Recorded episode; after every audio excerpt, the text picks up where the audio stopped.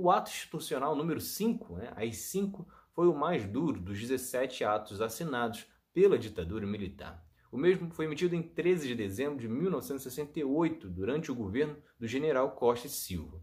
Confira o que foi o AI-5 e o contexto do país e como afetou a população. É Pilatos lá na Bíblia quem nos diz, e também faleceu por ter pescoço o infeliz autor da guilhotina de Paris. Hoje o golpe de 64 é conhecido como um golpe civil-militar, afinal contou com apoio de setores da sociedade civil, como alguns políticos, a igreja e grandes empresários e a Fiesp. Só que foi no AI-5 que a ditadura caminhou para um domínio maior dos militares. Por isso, acaba sendo conhecido também como um golpe dentro do golpe. E é curioso como a história no Brasil parece sempre se repetir. Afinal, algo similar ocorreu na década de 30, quando setores apoiaram Getúlio Vargas dar um golpe em 1930 e depois o viram dar um outro golpe em 1937 para se manter no poder. E assim como Vargas havia feito, os militares de fato criaram motivos para endurecer o regime devido às oposições que enfrentavam.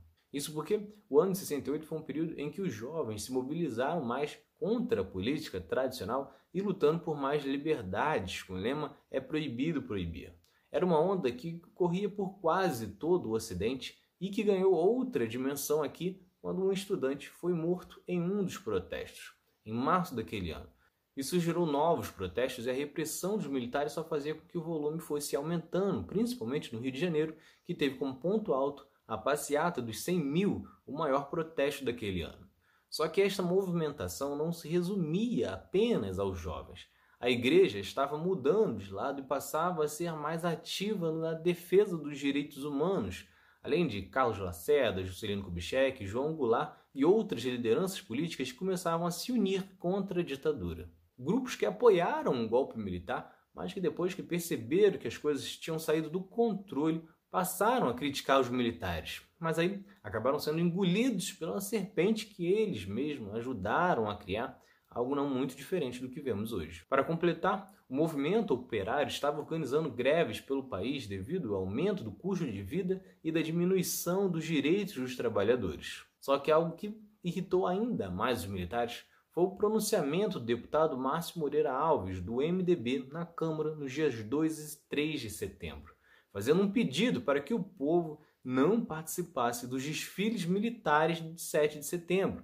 Outro deputado da MDB, Mano Alves, também escreveu uma série de artigos no Correio da Manhã considerados provocações. Os militares então pediram a cassação dos deputados, o que foi recusado pela Câmara.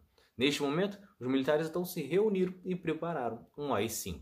Só que este ato número 5 já era um desejo dos militares mais radicais desde o golpe de 64, que exigia um mecanismo de repressão mais forte.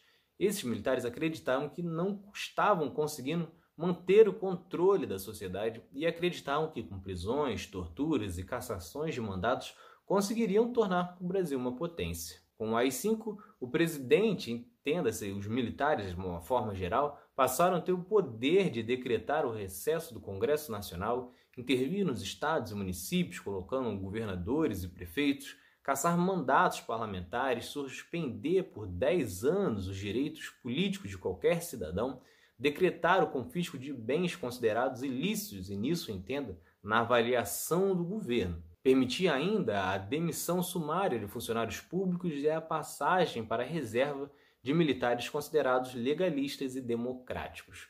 O AI-5 também suspendeu o direito de habeas corpus, o que facilitava a existência de torturas, afinal, ao ser presa, a pessoa não tinha qualquer chance de conseguir a liberdade sem que a polícia decidisse por isso. Surgindo assim os doicoses espaços em que as pessoas eram torturadas e mortas. Também tornavam-se ilegais as reuniões políticas não autorizadas pela polícia, o que dificultava também a existência de uma oposição. No mesmo dia em que o AI-5 foi decretado, o Congresso Nacional foi fechado, ficando assim por quase um ano e só sendo reaberto em outubro de 69 para referendar a escolha de Médici como novo presidente.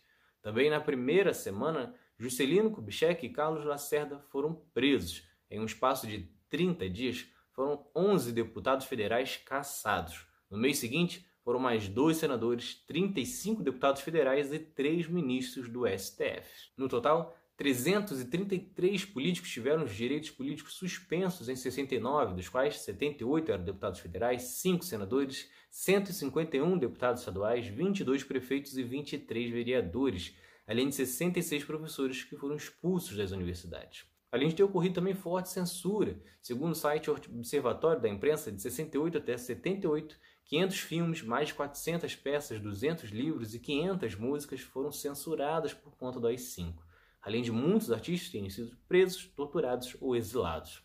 Ainda segundo o Memorial da Democracia, somente no doicode do Segundo Exército em São Paulo passaram mais de 6.700 presos, dos quais pelo menos 50 foram assassinados sob custódia entre 1969 e 1975.